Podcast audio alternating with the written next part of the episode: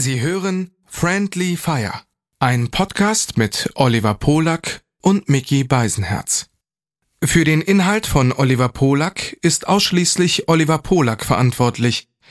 Für den Inhalt von Mickey Beisenherz ist ausschließlich Mickey Beisenherz zuständig. Hiermit distanzieren sich die beiden schon einmal im Voraus voneinander. Du bist allein. Wer soll bei dir sein? Greif zum Telefon, da sind wir schon. Dein auditives Disneyland, bis es brennt.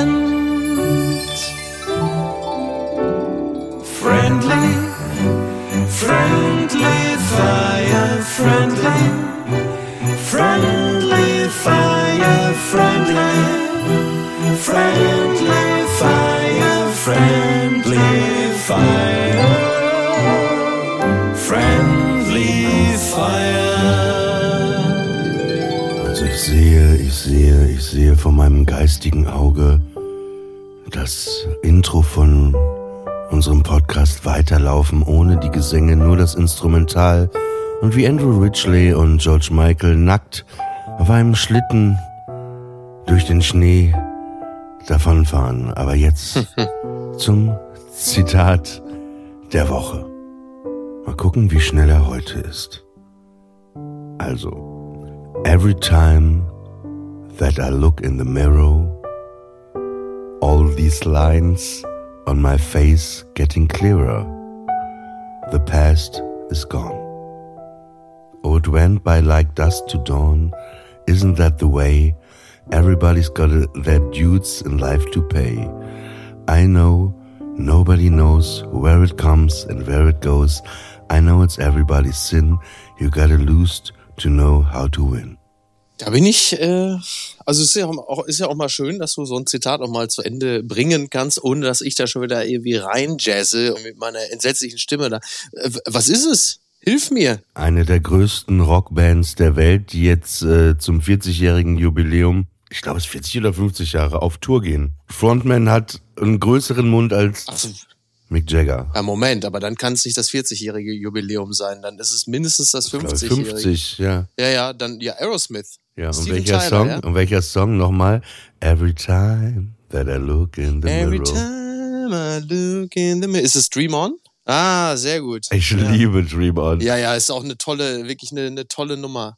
Ja. Du bist auch so eine tolle Nummer. Ich bin auch eine tolle Nummer. Ja, wenn jemand sagt, eine tolle Nummer, tolle Nummer. Ich verbinde mit Aerosmith den fantastischen Sommer 1993. Das war das Jahr, in dem Get a Grip rauskam. Und wir waren 16 Jahre alt und streunten durch die Gassen Castrop Rauxels. Es gab so zwei Kneipen, in denen haben wir B-52s getrunken. Kennst du noch die Shots? Ja, ich dachte, B-52? B-52 gehört. Nee, das war nie meine Band. Und haben die angezündet, getrunken, das neue Aerosmith-Album gehört, die es ja zu dem Zeitpunkt ja auch schon 20 Jahre gab und die es wieder hingekriegt haben, sich auch in dieser Dekade festzusetzen als hippe, coole Band, sogar mehr denn je, mit den ganzen Musikvideos. Und wir waren 16 Jahre alt, es gab herrliche Fummel- und Sauferfahrungen, es war eine fantastische Zeit und die ist maßgeblich geprägt worden von Aerosmith, deren Werkschau ich mir unter anderem geholt habe in einem Saturn in Mannheim, in dem ich damals war, als ich nämlich, und das schließt direkt an an den Ort, in dem ich mich jetzt gerade befinde, nämlich Bardolino am Gardasee, denn ich hatte hier im Sommer 1993 eine Jugendliebe von mir kennengelernt, eine Israelin namens Mandy, Und äh, die war hier im Urlaub mit ihrem Bruder, also ihrem älteren Bruder und ihrem jüngeren Bruder. Also da muss man ja in der, warte kurz, Ja. muss man in der heutigen Zeit ja vorsichtig sein mit Ja. Identitäten. Also ich würde sagen, eine Israelin, die Mandy heißt, also da musst du vielleicht nochmal Ja, äh, noch mal nachforschen. anders, anders geschrieben, anders geschrieben als Mandy aus Chemnitz. Und ich sag mal so, ihr Bruder Alon ist später in Israel zum Militär eingezogen worden. Also hätte er sich das ausgedacht, ich glaube spätestens dann hätte er gesagt, Leute, ich muss euch da was sagen. Ich habe eigentlich nur eine Folge Curb geguckt und hab daraufhin. Ähm, kurzer Schlenker übrigens, ich mache mir ja so ein bisschen Sorgen um dich, weil du bist ja nun wirklich jemand, der die Serie Alf liebt und sich sehr mit dem Außerirdischen identifiziert. Ich habe mir schon seit einiger Zeit mir große Sorgen, dass du irgendwann nochmal so einen Alf-Rewatch machst und irgendwann denkst, hör mal, dann rufst du deine Mutter an, sag mal, kann das sein, dass meine Geschichte ein bisschen anders ist? Bin ich damals bei euch durchs Garagendach gekracht? Ja, Aber- aber naja, jetzt- so war es nicht, aber du jetzt- kennst ja die Geschichte mit, ja bitte. Also meine Mutter hat seit Jahren dasselbe Profilfoto bei Facebook, ne? Also immer ihr Gesicht irgendwie. Putin? Nein, nein, nein, ihr, ihr, äh, ein Bild von. Und jetzt habe ich gesehen, dass sie das gewechselt hat. Ja. Also sie hat ein neues Profilfoto. Und du darfst jetzt raten, was sie als Profilfoto hat. Oh. Ja, es ist Hm. jetzt sehr schwer für dich zu raten. Es ist wirklich sehr schwer. Ja, also Larry David dann? Nein, Alf. Alf, wirklich. Sie hat Ja. Alf als Profilfoto. Ah, das ist aber lustig, aber das kann man doch als Geste dir gegenüber verstehen, oder? Also das Aber werte ja, ich wirklich ja. als Vielleicht, das werte ich als liebevolle Geste dir gegenüber. Ja, vielleicht, aber vielleicht mochte sie Alf auch. Ah, ich glaube, da hat sie im Grunde genommen ihren Sohn quasi zum Profilbild gemacht. Ja, aber jetzt, Das jetzt, ich- das ist doch schön. Je- Jetzt Genau. aber zurück zu der Geschichte. Also Mandy in Israel, Genau. Saturn Mannheim. Ja, genau. Also das war hier 1993 im Italienurlaub mit meinen Eltern in Badolino in so einer ähm, Anlage, wo es so mehrere, wie so Apartmenthäuser gab. Ja. Und, und hier haben wir alle zwei Jahre Urlaub gemacht und da lernt man sich halt kennen, so als Jugendliche. Das ist ja das Geile an so einem Urlaub, dass du plötzlich dann irgendwann so eine Truppe bist von irgendwie 12, 14 Jugendlichen und da war halt sie dabei und ihr Bruder. Und äh, wir haben uns angefreundet, beziehungsweise wir waren dann quasi so irgendwie zusammen, wie man so mit 15, 16 ist. Und mit ihrem Bruder wiederum habe ich immer abends im Auto gesessen und Police gehört. Und ihre Eltern waren in dem Falle ihr Vater, also ihr Vater Israeli und ihre Stiefmutter, eine Deutsche, die halt eben in Speyer gewohnt haben. Und nach dem Sommerurlaub habe ich die dann halt besucht, da in Speyer, Großraum Mannheim. Und dann hatte sie noch eine Schwester, ich glaube Daniela, also eine Stiefschwester. Und dann habe ich die Familie dort besucht und dann da auch am Wochenende gewohnt. Und dann war ich halt unter anderem im Saturn in Mannheim und habe mir halt Aerosmiths Greatest Hits gekauft. Das erste Greatest Hits Album, wo halt Dream On und Ja, dieser von 1900 Back in the Saddle und so. Von 1980, genau. Genau. Walk This Way. Genau, und wo du den Song gerade singst, erinnere ich mich daran. Und so kommt es dann alles wieder zurück, während ich hier Ich weiß sitze. genau, was du gemacht hast. Ich Ja. weiß. Bis ins Bad hast du dich ausgezogen und hast du laut Dream On angemacht. Das ist nicht auszuschließen. Ne? Mhm. Beziehungsweise als ich äh, Mandy zu verstehen gegeben habe, ob ich da hinten nicht mal den BH öffnen könnte, hat sie gesagt, immer, pass mal auf, mein Freund, dream on. Aber ich Ähm, finde es, ge- ich, ich möchte ja. jetzt eine Regel Ja. für alle unsere weiblichen Zuhörer aufstellen. Ja. Und gleichzeitig ist es auch ein Wink mit dem Soundfall für die männlichen Zuhörer. Okay. Und natürlich, es gibt ja auch viele Sachen dazwischen, eigentlich für alle. Ich finde, wenn ein Mann, Mhm. ein Mann bei einem ersten, zweiten, dritten Date, wenn die Frau nach Hause kommt, ja, und sich aufs Sofa setzt und so, und wenn der ernsthaft, nicht ironisch, Mhm. wenn der ernsthaft, da sind wir beim Thema, Wham, Careless Whisper anmacht. Ja. Ich finde, das ist wirklich der Moment, wo jede Frau aufstehen muss und gehen. Warum? Weiß ich nicht. Das, das ist da wirklich Jetzt geht's cringe. doch schon wieder. Jetzt, aber jetzt geht's doch wieder. Ironisch, ja. Ich finde das ja voll lustig, Ja. wenn man das so, äh, so äh, ja, so ein bisschen Musik anmachen Ja. will. Aber wenn man das ernsthaft so, so Candlelight-Atmosphäre verführen mit Careless Whisper, I don't know. Ja, schwierig. Es sei denn, er hat gerade die Wham-Doku geguckt. Dann wiederum würde man es ihm wohl durchgehen lassen, weil man sagt, Ja. okay, er ist gerade so hyped up von dieser wirklich tollen Doku. Die übrigens, ich weiß nicht, wie du es empfunden hast, dass die Wham-Doku im Grunde genommen weniger ein Dienst an George Michael ist, sondern vielmehr ein Dienst an Andrew Ridgely, weil der ja bislang eigentlich immer nur so der unbekannte Tänzer neben George Michael war und man darüber erst verstanden hat, was für eine Rolle Andrew Ridgely in dieser Band äh, gespielt hat. Also natürlich erfährt man auch einiges über George Michael, aber der Gewinner in dieser Doku ist nach meinem Dafürhalten Andrew Ridgely, weil man den überhaupt erstmal kennenlernt und um seine Bedeutung dann weiß. Ja, und was aber wichtig ist, wenn man die Wham-Doku schaut, also ich habe es äh, so nochmal nachgeschaut, nicht recherchiert, ist mal so. Sag ruhig recherchiert, komm. Ich Heutzutage ist Recherche äh, sowieso nicht verkehrt. ja, ne? Mal einfach ja. mal nachgucken. Gestern- so der, gestern in der musste ich Vita noch- von Leuten mal gucken. Gestern muss ich noch sehr, sehr lachen, weil äh, auf Twitter Max Czolek Lady Bitch Ray angesaugt hatte so. Mhm. Ja. Und Rayhan einfach, die hat ja einfach diesen äh, schlaues Kerlchen und lustig geantwortet hat. Ja, äh, dann schrieb er so, ja, das ist ja hier wie auf dem Schulhof, ne? So, so, so schrieb Sagte Max Czolek. Czolek? Ja. Ja. Und dann sagte, sagte sie, ey, wenn, wenn du das auf dem Schulhof abgezogen hättest, was du hier abziehst, dann hättest du was aus dem Maul bekommen, hat sie geschrieben. Und dann hat er ernsthaft das als Screenshot genommen so, und das bei Gewalt? sich gepostet und sagte, na ja, bei Gewaltandrohungen hört bei mir wirklich der Spaß auf. Weißt du, er, er macht die Metapher, das ist ja wie auf dem Schulhof und sie sagte, ja, auf dem Schulhof hättest du damals aus dem Maul bekommen. Also wirklich. und dann postet er es als Gewalteindrohung und, und dann sagt er, ja, sie hat mich blockiert, aber ich habe ja einen Screenshot gemacht, wo ich auch denke, Screenshot, ja. das, das gibt eine Anzeige des kleinen Mannes, oder?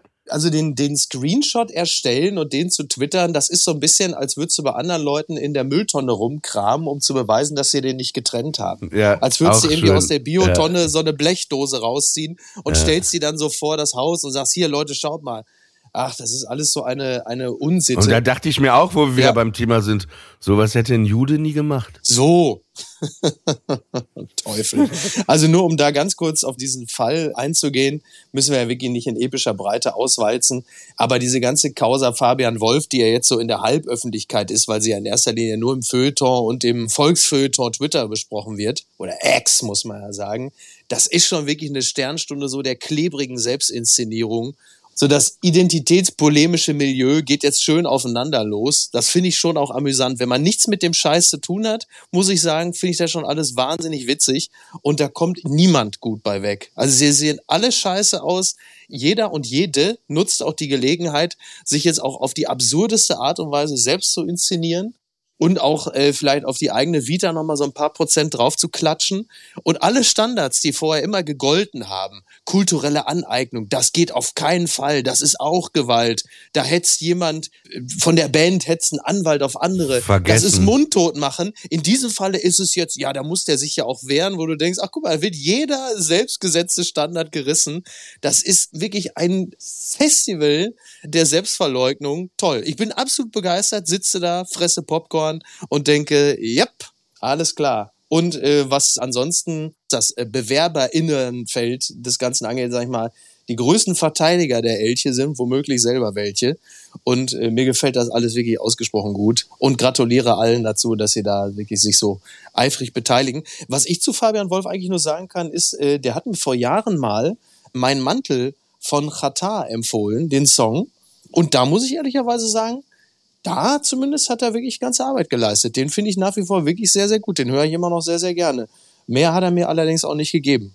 Aber den Song hat er mir übrigens auch nicht aus einer biografischen Perspektive empfohlen, sondern einfach nur als äh, Rap-Fan. Nein, aber ich kann zu ihm oder will auch gar nichts groß zu dieser ganzen Sache sagen, aber was, äh, um das aufzugreifen mit der Musik, der ist ja ein total, äh, auch schon als er so total jung war, ein- was Musik angeht, Hip-Hop Ja. und auch, auch viele andere Musik, ist er ja total so ein richtiger Nerd, ne? Ja, wo er sich so richtig, wo ich richtig gut mit auskannte, so, also so, so. Genau, deswegen, äh, also da muss ich wirklich ganz unironisch sagen, ich bin immer noch dankbar für den Musiktipp, weil die Nummer finde ich nach wie vor echt ganz fantastisch. ja. Aber das ist dann auch wirklich alles, was ich zu der Verteidigung aufbringen kann. Ansonsten äh, haben klügere Leute dazu schon alles, also nicht alle. Also es haben, es haben klügere Leute und auch vielleicht nicht so kluge Leute was dazu geschrieben.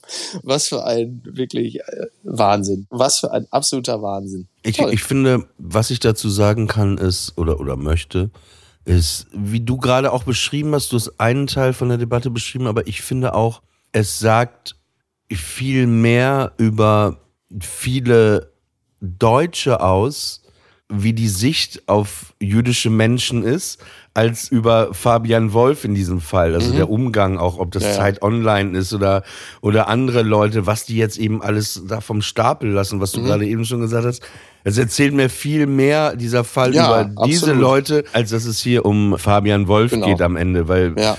Am Ende, mich juckt's ehrlich gesagt auch nicht so. Also so, du, Genau. was ich meine? So, das Ja, ist so, ich sitze jetzt nicht, also wie kann, also, wobei einfach, Naja, letzten, letzten Endes äh, wird da natürlich wieder auch so ein äh, Relotius-artiges oder von mir aus auch so ein Jürgen Haxen, Bernie Madoff, so eine Sehnsucht erfüllt, nämlich du, du entwirfst eine Online-Persona, nach der sich die breite Öffentlichkeit sehnt, die genau das erfüllt oder die einen Markt bedient. In dem Falle dann halt der Israel-kritische Jude, wo man sagt, so, guck mal, siehst du, der sagt das doch auch. Und weil der sich in eine Sprecherposition gebracht hat, die ihn befähigt, Dinge zu sagen, ist man wahnsinnig dankbar dafür, dass er endlich auch mal ein paar Dinge sagt, die man selber vielleicht auch so empfindet und dann sagen kann, na guck mal, der sagt das doch. Und da muss man sagen, da ist dann die, die heutige Zeit auch ein extrem gutes Sprungbrett, wenn man eine gewisse identitätspolitisch aufgeladene Figur von sich erfunden hat, dann hat man natürlich auch einen Markt, den man bedient und äh, kommt damit relativ weit. Also der, der hat es natürlich absolut auf die Spitze getrieben, aber da gibt's ja viele andere, die das seit Jahren auch sehr erfolgreich betreiben. Es es ist natürlich, wenn man da so grundsätzlich äh, tiefer geht, ich habe sowas ja natürlich öfter schon in anderen Varianten oder so erlebt oder Leute, die einem irgendwie viel erzählen. Äh, Man ist natürlich auch gerne lieber jüdisch oder stammt von jüdischen Menschen ab als von Nazis und Mördern, ne? Äh, ja, ist, richtig. äh, äh, also äh, im Kern kann ich dieses dieses Gefühl verstehen, ne, weil viele einfach ja die Kinder eben von diesen Nazis sind oder Enkelkindern und auch da einfach vieles verdrängt haben, nie mal irgendwie groß nachgefragt haben, immer weggedrückt haben, weggedrückt haben, aber aber klar irgendwie das immer wieder dann irgendwie einem irgendwo entgegenkommt und vielleicht gibt es eine Auseinandersetzung. Und natürlich ist es natürlich wesentlich angenehmer, wenn man dann feststellt, hey, meine Oma war ja jüdisch und ich habe ja auch Jüde und so. Ja. Also ich kann das grundsätzlich nachempfinden, ne? dieses, äh, dieses Gefühl. Total. Ja. Aber ja, Whatever. nochmal kurz, wo wir gerade bei jüdisch und Identität und Serie gucken sind. Mhm. Für mich war Alf wirklich, weißt du, es gibt ja so Sachen, wo man irgendwie Fan von ist. Ja. Wie jetzt wie du von Aerosmith oder so. Und, und man kennt das ja auch, dass man sich mit so Figuren oder mit Situationen identifiziert. Ich weiß nicht, wie es dir ging, aber wenn man damals in den 80er Jahren, wir als Kinder im Kino waren, ne? Ja. Und dann lief vorher die Werbung und dann gab es ja auch regionale Werbung, die immer der Horror war, Ja. weil die fiel ja total ab, ne? Das war vorher Genau. die richtige Werbung. Zweirad Sümpelmann. Ja, und dann kam nur so Dias irgendwie und irgendwie so ein Sprecher. Genau. Na, mal wieder Lust zu tanzen, Diskothek, Genau. Saxophon. Tanzschule Schmidt-Hutten. Ja, genau, genau. Und ganz schlecht auch gesprochen und wirklich so, wirklich so ganz kalt und gar nicht so, dass Disco man dachte, Fox, Disco Fox, Cha-Cha-Cha Rumba, Tanzschule mit Hunden, Öffnungszeiten, Mittwoch von 10.30 Uhr bis 17.15 Uhr. Kommen Sie vorbei. aber gleichzeitig war es so, Toll. ich erinnere mich an diese Marlboro-Werbung damals, ne? Es war schon Ja. ein bisschen dunkel. Come to where the flavor is. ja, Come und dann to setzte sich so ein, so ein, so ein, so ein Sind alle tot. Cowboy ans Lagerfeuer, das Pferd und dann mit so einem Zippo Ja. ganz close up die Zigarette. Come to where the flavor is. Come to Marlboro Country. Und man wollte so auch so der Cowboy sein oder sich Ja. mit dieser, mit diesem Wohlgefühl so identifizieren. Oder auch wenn man manchmal aus Filmen rausging. Ich hatte das Ja, früher sicher. viel mehr, ne, dass man noch Rocky. das so mit sich trug, ne, so den ganzen Abend noch, das klebte so an einem, ne, und dieses, die Musik, dieses geile Gefühl, dieses, Absolut. diese, diese ganzen Emotionen, die man in sich mit aus dem Kino quasi rausträgt. Und das war wirklich bei mir Alf. Bei mir war Alf wirklich so, Ja. ich sah schon diese Vorschau immer, was es ist, was es ist, und irgendwie hier und da gelesen in der Programmzeitschrift und als ich den das erste Mal sah, das war auch diese Szene, das war glaube ich die zweite oder dritte Folge, wo der irgendwie dieser Rock'n'Roll, d d d d d d d d d d wo der mit der Gurke und der Sonnenbrille so verkleidet. Das war das erste Mal, als ich den sah. Ich dachte mir, geil. Ja. Und dann war es aber so auch. Konntest du relaten, wie man so schön Ja, sagt. total, weil das halt ein Vogel vom Dienst war und ich glaube, in meinem Unterbewusstsein habe ich mich mit ihm identifiziert, weil er ja so ein irgendwo ein Außenseiter war, Genau. irgendwie da seine kleine Familie hatte, aber irgendwie auch nicht so richtig äh, die Welt so sah, wie alle anderen sie sah. Ich fand, er hat sie ja sehr normal gesehen. Ne? Ja, genau. Das Ja, war ja. ja eben, also ich, Genau. der, der war ja, ne, man hat immer so dargestellt, ah, was der wieder macht, der Alf. Nein, das ist, ja der, das ist ja quasi genau dieser unique selling point, ne? Dass, dass er halt einfach der einzig Normale eigentlich ist. Darum geht's ja, ne? Dass Genau, du, und ich dass fühlte er auf mich, die Welt ich fühlte mich mit dem, ich habe mich total mit dem identifiziert, ne? Ich fand alles, was der gemacht hat und wie der war, auch mit den Ohren anlegen und so und so die Gesten und so, Ja. das war einfach alles. Beste Szene. Was ist das? Alf, das ist ein Puzzle. Es ist kaputt. Ja, du musst die Teile wieder zusammensetzen. Ich hab's doch nicht kaputt gemacht. Ja, der hat einfach so immer, immer auch, ach, wie der, wenn der irgendwo angerufen hat damals und Essen und irgendwelche Sachen Ja. bestellt hat und so. Und dann immer diese Verzweiflung von Willy Tanner, Max Allright, der Schraubenschlüssel. Ach ja. Ich hab's geliebt. Du weißt, dass äh, Ryan Reynolds, der Schauspieler, der produziert wohl, dass es neue äh, Episoden von Alf jetzt gibt, ne, im amerikanischen Fernsehen. Ja, nur das- so kurze. Nee, das ist Jetzt ja nur so, so. Werbebreaks oder so, Ja, ja. ja. Nee, das ist eine Werbung für irgendwas. Ja, aber ist natürlich, kann man natürlich als so eine Art Testballon auch verstehen. Ja, weil ja, das jetzt natürlich total. gut Aber, ankommt. aber total gut. Ich habe mir das angeguckt, die Clips. Das ist Ach so, halt hast mit, du schon angesehen? Okay. ja, klar, mit diesen Hallo. ganzen Lachern wie früher im Hintergrund und so. Das ist. Äh. Aber ich fand, ich war mehr in Kate verliebt als in, in Lynn. Ja, Also ich mochte Ja. Kate, Kate lieber. tja. Wie, tja. Das lassen wir jetzt mal so stehen. Ne? Ja, die war ja, wir haben ja schon auch hier Wobei ich finde, deine, deine Mutter haben. hat was. äh, Die ist eine Mischung, würde ich sagen, aus Kate und Maria Ruth Kubitschek. Ruth Maria Kubitschek. Die übrigens Lustig. gestern 92 geworden ist. Ist sie wirklich schon 92 92. geworden? Scheiße. Und ich finde, Aber deine Mutter hat auch so einen Hauch Guldenburgs. Ja, total. Das habe ich ihr ja schon äh, mehrfach Aber unterstellt. so Ruhrpott Guldenburg. Ruhrpott Guldenburgs, genau. Da sind dann so. Äh, Ne, da, ja, der wird nicht sagen, hier, äh, bring dem Oliver was zu essen, sondern ich schmier dir ein Käsebrot. Ja, sowas. Aber genau. alles in weiß. Knifte, eine schöne Knifte, alles in weiß. Ja, dafür musste meine Mutter sich ja schon früh quasi äh, in ihrem Freundes- und Bekanntenkreis schämen lassen, weil sie ja sehr, sehr früh auf weiß gesetzt hatte. Also das komplette Mobiliar und so zu einer Zeit, wo halt alle noch so 70er Jahre grün oder orange hatten. Da hat die schon sehr früh auf weiß gesetzt. Sollte dann natürlich später bestätigt werden, aber deshalb sah es bei uns zu Hause ja auch aus wie auf der Raffaello-Insel. Schon in den 80ern.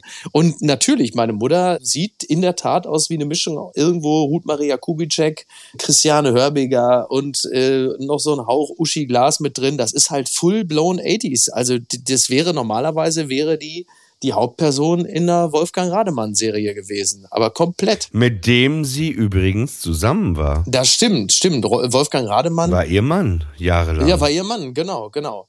Und Wolfgang Rademann, das war ja noch so diese Zeit, wo bei Lanz äh, noch Leute eingeladen wurden, die äh, keine Militärexperten oder Virologen sind. Und dann saß ja immer Wolfgang Rademann, saß immer da und der Berlinerte ja immer so wahnsinnig so. Ja, das ist es, äh, das haben wir gemacht, das haben wir, das, äh, die Schwarzwaldklinik, das haben wir gedreht und auch natürlich das Traumschiff haben wir gedreht. Ja, doch, doch, doch, mit Klaus-Jürgen Wuster, da hat, ich hab sie alle gekriegt. Die haben immer Spaß gehabt auf dem Traumschiff. Da sind sie alle gerne gekommen. Der Kinski, den habe ich auch geholt. Da habe ich gesagt, nach zwei Tagen habe ich gesagt, komm, kriegst den Beiboot, kannst wieder fahren. Das wollen wir hier nicht haben. Ah, das ist so lustig. Ich muss gerade an so eine Geschichte denken. Ich war mal bei meiner Lektorin in äh, Klado. Mhm. Das ist hier so Richtung Potsdam und am See, ne? Und die hat so eine Villa mit, mit Garten. Und da ist so ein Steg so zum See, dass du da Oh, quasi. fantastisch. Ja, ja, das auch, erwarte ich könnt- auch von einer Lektorin. Ja, und du kannst, äh, du kannst quasi mit dem Boot da auf dem See tuckern und da anlegen auch, ne? Ja. Und dann war das so, dass wir gerade am äh, Buch gearbeitet haben, an meinem vorletzten Buch, und dann sagte sie, ey, pass auf, Ol- Oliver, ich gehe das jetzt noch mal eine Stunde durch. Setzt du dich doch hier mit meinem äh, Mann äh, hier da auf den Steg und ihr plaudert ein bisschen, ne? Ein netter Typ aus Paderborn da die Ecke und dann. Aber auch eine, auch eine undankbare Aufgabe eigentlich, oder? Dann setzt du dich ja mit einem Wildfremden an den Nein, nein, Steg ich und musst kannte mit dem den, eine nein, nein, nein, ich kannte machen. den schon, ich kannte den schon. Okay. Keine super Typ, nee, super Okay, angenehm, das war Okay, super schön. klar. Aber es war so lustig, weil wir dann da saßen auf diesem Bootsteg Und dann tuckerte plötzlich so ein kleines Boot da an, ne? Ja. Und da war da auch so ein Typ, vielleicht war der das auch, aber es war so ein, auch äh, erzählte er mir im Nachhinein, der, der, der, der Mann äh, von meiner Lektorin sagte, äh, ja, das ist ja auch so ein Filmproduzent, ne? Das und das gemacht. So ein Wolfgang Rademann-Typ, ne? Ja. Der kam da halt mit so Sonnenbrille mit diesem Boot angetuckert. Ja. Ja, und dann saßen aber hinten auf diesem Boot saß so ein Typ und eine Frau. Und der Typ hatte so eine Sonnenbrille ab und der, der ignorierte uns komplett äh, Ah, und guckte einfach so, ja, ja genau, Ja. guckte ins Nichts so. Und äh, dann sagte der, der, der tuckerte da mit seinem Boot so an, an unseren Steg und äh, sagte, ja, sag mal, hier ist äh, deine Frau auch da, wo man kurz hallo sagt. Ja, sagte er so Paderborn-Style, nee, die ist gerade beschäftigt, die hat zu tun. Ja, und dann war das auch relativ kurz gehalten und dann er okay, und dann ist er wieder umgedreht mit seinem Boot, Okay. aber währenddessen war dieser Typ, ne, das war so, der hat uns einfach, wir haben ja auch so Hallo gesagt, und so, Ja. der hat einfach ignoriert ins einfach so Nichts ein bisschen in der gestanden. Gegend rumgeguckt. Ja, weißt du, wer das war? Nee. Christoph Walz. Oh, okay. Nee, das war einfach so eine, so eine surreale Situation. Ja, das ist weißt du, wirklich einfach, surreal. Er sitzt da einfach an diesem Steg, er- aber es passte auch so zu ihm. Christoph Walz, der es fertiggebracht hat, für ein und dieselbe Rolle zwei Oscars zu kriegen. Ist auch toll, ne? Wa- warte ist mal, ja also du meinst, so äh, du meinst Django Unchained und ähm, Also quasi für seine Rolle in Django und für seine Rolle in den Glorious Bastard. Okay, ich habe Inglourious Bastards leider noch gar nicht gesehen. Sowohl Schulz als auch Hans Lander äh, sind ja im Grunde genommen ein und dieselbe. Wobei man muss natürlich sagen, es ist insofern eine Doublette, als er sie ähnlich anlegt, nur dass Schulz, also er redet genauso, aber Schulz in Django tut Gutes und Landa redet genauso, er tut halt nur unglaublich Böses. Aber am Ende sind sie natürlich gleich, weil Christoph Waltz ist ja so ein Musterbeispiel dafür, dass du halt einfach gar nicht gerne den Schauspieler oder die Schauspielerin siehst, sondern du siehst den Typen einfach gerne. Man guckt sich einfach Personen gerne an, aber oft legen sie äh, ihre Rolle ja komplett gleich an. Man sieht die Leute halt einfach nur gerne. Also jetzt auch zuletzt gab's ja The Consultant. The Consultant, I'm the Consultant. Da hat äh, Christoph Waltz natürlich in erster Linie einfach wieder Christoph Waltz gegeben. Und das hat man sich gerne angeguckt. Aber er war von der Anlage her genauso wie Hans Lander in den Glorious Bastards. Also lohnt sich auf jeden Fall, den Film mal gesehen zu haben in Glorious Bastards. Ist schon, schon sehr, sehr gut. Ja, habe ich gerade auch gedacht, das äh, würde ich gerne machen. ja, Speziell meine der Tante- Auftritt von, von Christoph Waltz als Hans Lander bei dem französischen Bergbauern, der die jüdische Familie unter den Dielen versteckt hat, das ist schon wirklich toll. Das muss man echt sagen. Also das, das lohnt sich wirklich sehr. Und, und deswegen, ich will die Leistung von Christoph Waltz gar nicht schmälern. Daran kannst du natürlich erkennen, was vor allen Dingen ähm, einen guten Schauspieler auszeichnet. Das ist halt Präsenz. Ne? Diese unglaublich, also dass dieser Raum plötzlich so, dass er die komplette Luft aus dem Raum saugt nur durch seine Präsenz, dass nur, dass sich alles verdichtet auf diese Person. Und das ist schon wirklich, das ist schon wirklich gut. Das können nicht so viele. Da ist er sicherlich weit vorne. Aber Christoph Waltz, sehr gut. Wie schön. das kann man sich auch so richtig vorstellen. So, nein, nein, lassen Sie mich. Ich gucke ein bisschen auf den See. So, toll. Wobei ich finde die, die Geschichte, seine Geschichte halt Hammer, ne? Der war ja, Ja. jahrelang irgendwie ein Schauspieler, der immer auffiel und wo ich schon dachte, ja, der hat, der hat was, der ist anders, Genau. der ist krass. Ja. Also man hört auch, dass er aber auch irgendwann frustriert war von der ganzen deutschen Branche, halt. weil er immer wieder diese Roy Black gespielt. ja, ja, gut, da, da hast du aber nirgendwo gehört, dass er es bereut hat, hat er, genau, hat Roy Black gespielt oder so, aber dann gab es ja eben dieses Casting, glaube ich, in Berlin, wo es, glaube ich, nur um eine kleinere Rolle eigentlich ging. Und dann hat das ja so gut geklappt zwischen Tarantino und ihm, der hat ihn da irgendwie zwei Stunden improvisieren lassen. Ja. Das ist ja weltbewegend, lebensverändernd, was da Ja, äh, das, das äh, kann man nur wirklich sagen, ja. da passiert ist. Und das ist, äh, ich freue mich immer. Ich freue für jeden, Ja, toll. mich für jeden, der so sein Ding da durchzieht und seinen Traum. Und der hat ja wirklich, glaube ich, lebt jetzt gerade so seinen Traum und ist auch immer wahnsinnig lustig in diesen ganzen Er Talkshows. ist wirklich in den Talkshows ja, und so ist er wirklich sehr, sehr, unter, sehr, sehr unterhaltsam, sehr smart. Ja. Und da merkst du, er ist, glaube ich, Österreicher, ne? Er ist Österreicher, wobei er ist, weiß ja nicht, ob er gebürtiger Österreicher ist. Das war doch auch so wieder so ein Fall, wo wir uns quasi mit Österreich darum gekloppt haben, ob das jetzt unser ist oder Wie deren. mit dem Spaghetti-Eis, ne? Ja, und Christoph Waltz ist, glaube ich, sogar geboren in Deutschland. Ich weiß nicht, ob der in München geboren ist. oder- Deutschland. Nee, er ist in Wien geboren, In aber er ist Wien ein geboren. deutsch-österreichischer Schauspieler. Hat Deutsch, so. Ist ja so ein bisschen wie mit, ist ja so ein bisschen wie mit Elias Mbarek. Der ist ja in München geboren, ist ja Österreicher. Und je nachdem, wie erfolgreich solche Leute sind, sagt man dann ja immer, nee, nee, nee, Moment mal, Moment mal. Christoph Waltz hat die Oscars, der ist ein Deutscher, das ist unser Oscar-Preisträger. Ne? Forscher zur Güte. ihr kriegt Hitler zurück und wir kriegen dafür Christoph Walz, den doppelten Oscar-Preisträger. Ne? Naja. Das hast du aber richtig einen vom Stapel gelassen. Ich hatte Angst, bevor du ihn machst, habe ich gedacht, komm, äh, hol ich mir den noch schnell, den nehme ich Nee, den. das, war- Das ist nicht dein Niveau, meinst du? Das ist nicht Na, dein Niveau? Niveau? schon, aber Niveau, Niveau. Ja. Meine Tante ist gestern, äh, heute ist ja, wir zeichnen heute Donnerstag, den 3. August Geht's ihr auf. gut? Ihr geht's gut und sie ist gestern 97? 96 geworden. Und Wow. sie hat ja so ein Ding, seit Jahren ist das ihre Tradition, äh, an ihrem Geburtstag macht sie nichts, sie trifft keine Okay. Leute, Ja. sie geht nicht essen, weil sie liebt es, zu Hause zu sitzen Mhm. und die Telefongratulationen entgegenzunehmen. Ja. Und sie hat dann so. immer so eine Liste. Ja. So eine Liste, es ist wie so, ähm, äh, so ein Wettlauf. Die gibt dir immer eine Nummer, wenn du anrufst, hey, du bist der 17. der anruft. Sie schreibt so eine Liste wirklich? auf, ja.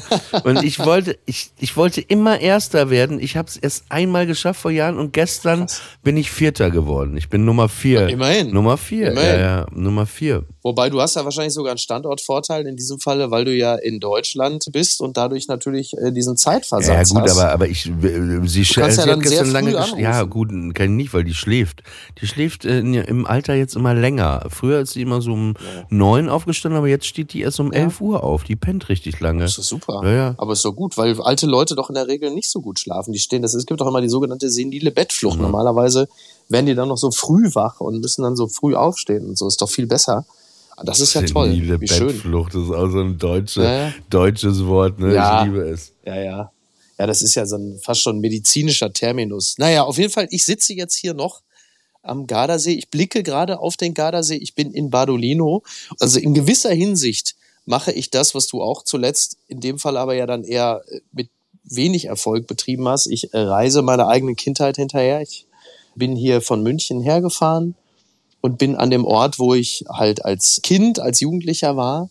Und hier, und das ist das Tolle, man kommt sich, wenn man durch Badolino spaziert und durch diesen Ort hier und an den Campingplätzen vorbei und so, du kommst dir die ganze Zeit vor, als seist du in so einer SZ-Magazin-Reportage. Du spazierst an jedem Ort vorbei und du kommst dir die ganze Zeit vor, als würde es würde das Süddeutsche Magazin das alles reportieren, weil alles so im besten aller Sinne stehen geblieben ist. Es ist das Gute ist erhalten und das, was erneuert wurde, übersieht mein Auge, nimmt es gar nicht wahr. Aber die ganzen herrlichen, antiquierten Dinge, so diese ganzen Campingmöbel und die Häuserfassaden und so, das ist alles so wunderbar old-fashioned und es ist ein, ein ganz toller Ort. Und äh, das Absurde an der Sache ist, da hinten hört man gerade den Außenborder eines, eines Gummibootes und also während ich hier sitze und spreche, ist meine Tochter mit ihrer Mami auf Mallorca in einem äh, Ferienclub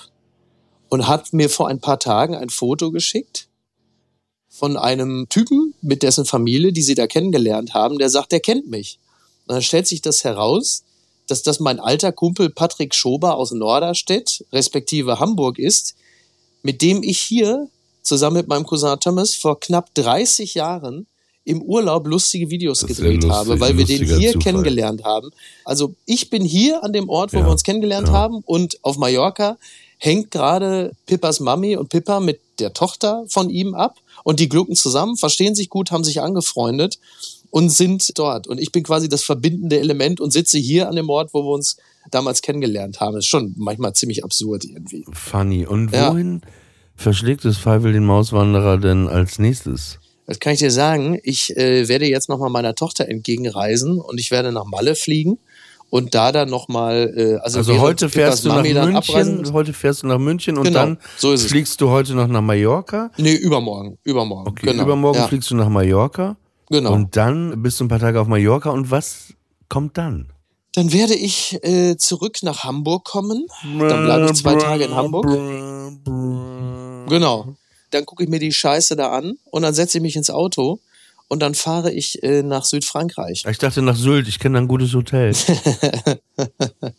Und dann fahre ich nach Südfrankreich, denn äh, das Freiberuflertum macht es ja glücklicherweise möglich, dass ich diese vier Wochen Sommerurlaub, die ich mir ja fest vorgenommen hatte, in denen ich nichts tun wollte und das fast auch klappt, dass ich nicht irgendwie stationär irgendwo sein muss. Aber Südfrankreich ist schon eine ganze Ecke, ne? ja, ich fahre halt, also ich werde runterfahren. Ich mache Station in Kastrop-Rauxel. Das ist noch nicht Wollte ich gerade sagen, ist das schon äh, Kastrop, Kastrop, Rauxil? Kastrop, naja, Kas, also Saint-Tropez und Kastrop, da ist ja im Grunde genommen, da gibt's ja eine gewisse Nähe.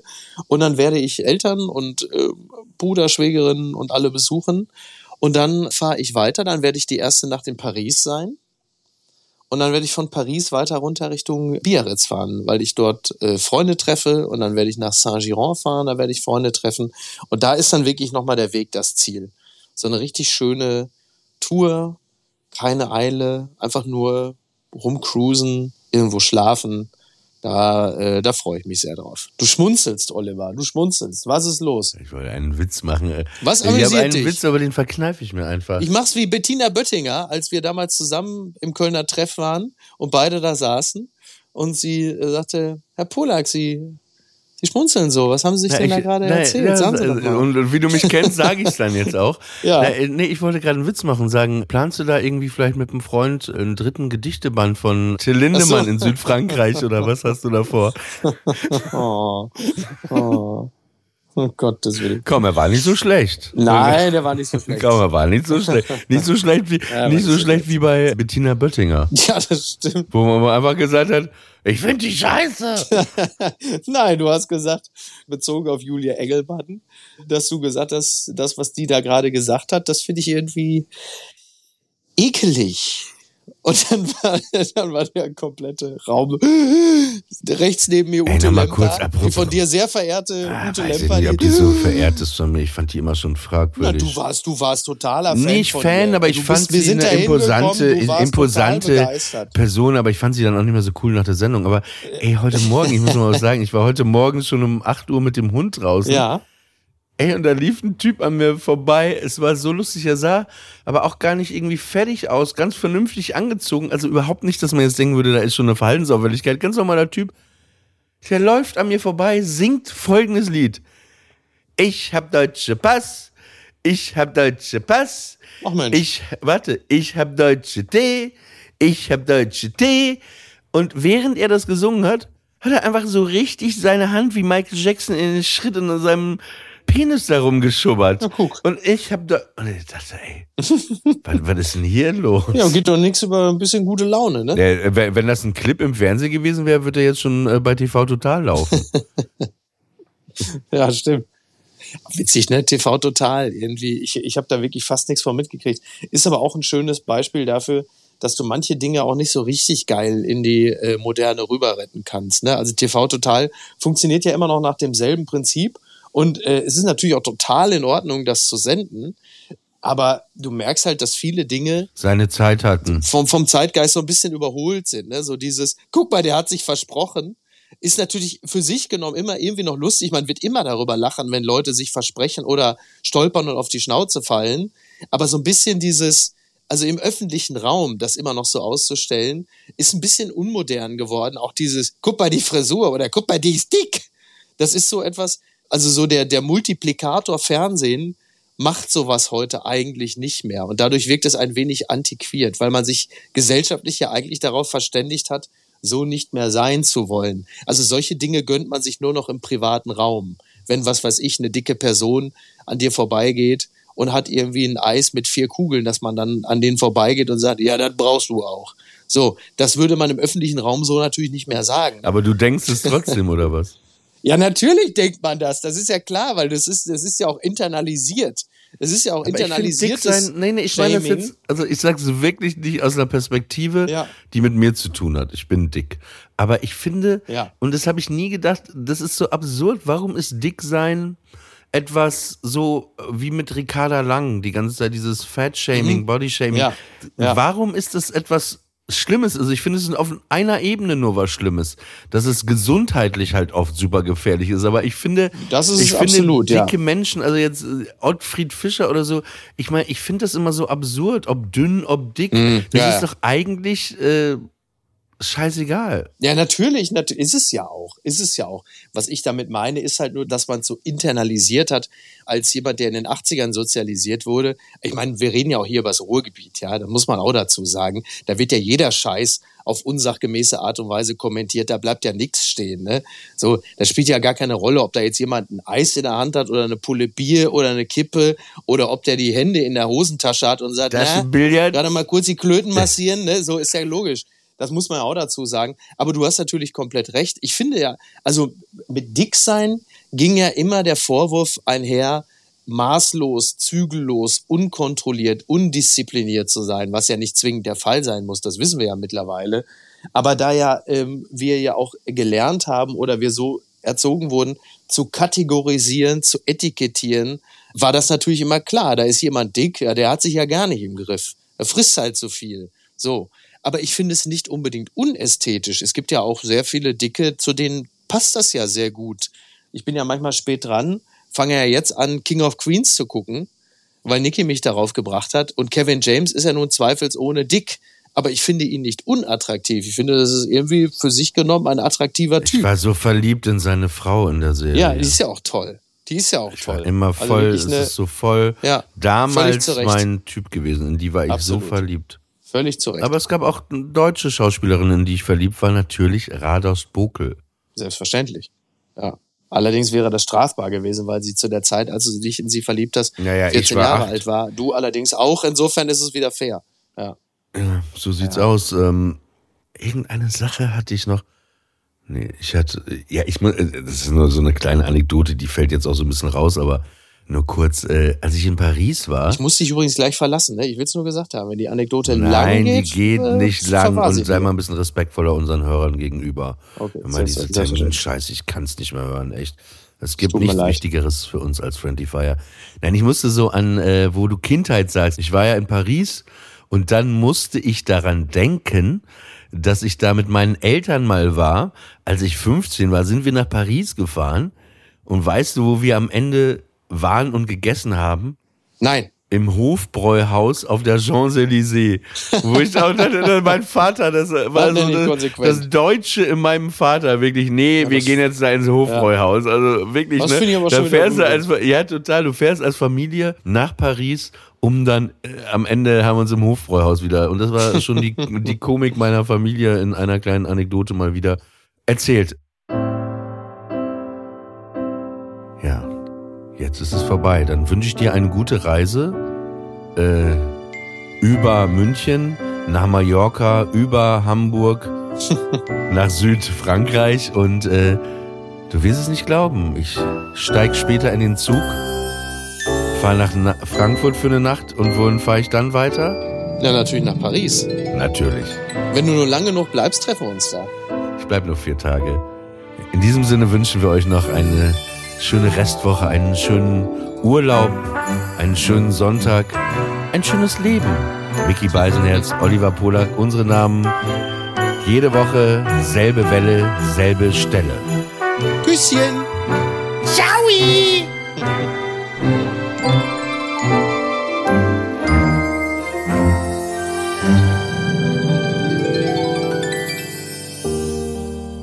Friendly Fire ist eine Studio Bummens Produktion. Executive Producer Tobias Baukhage.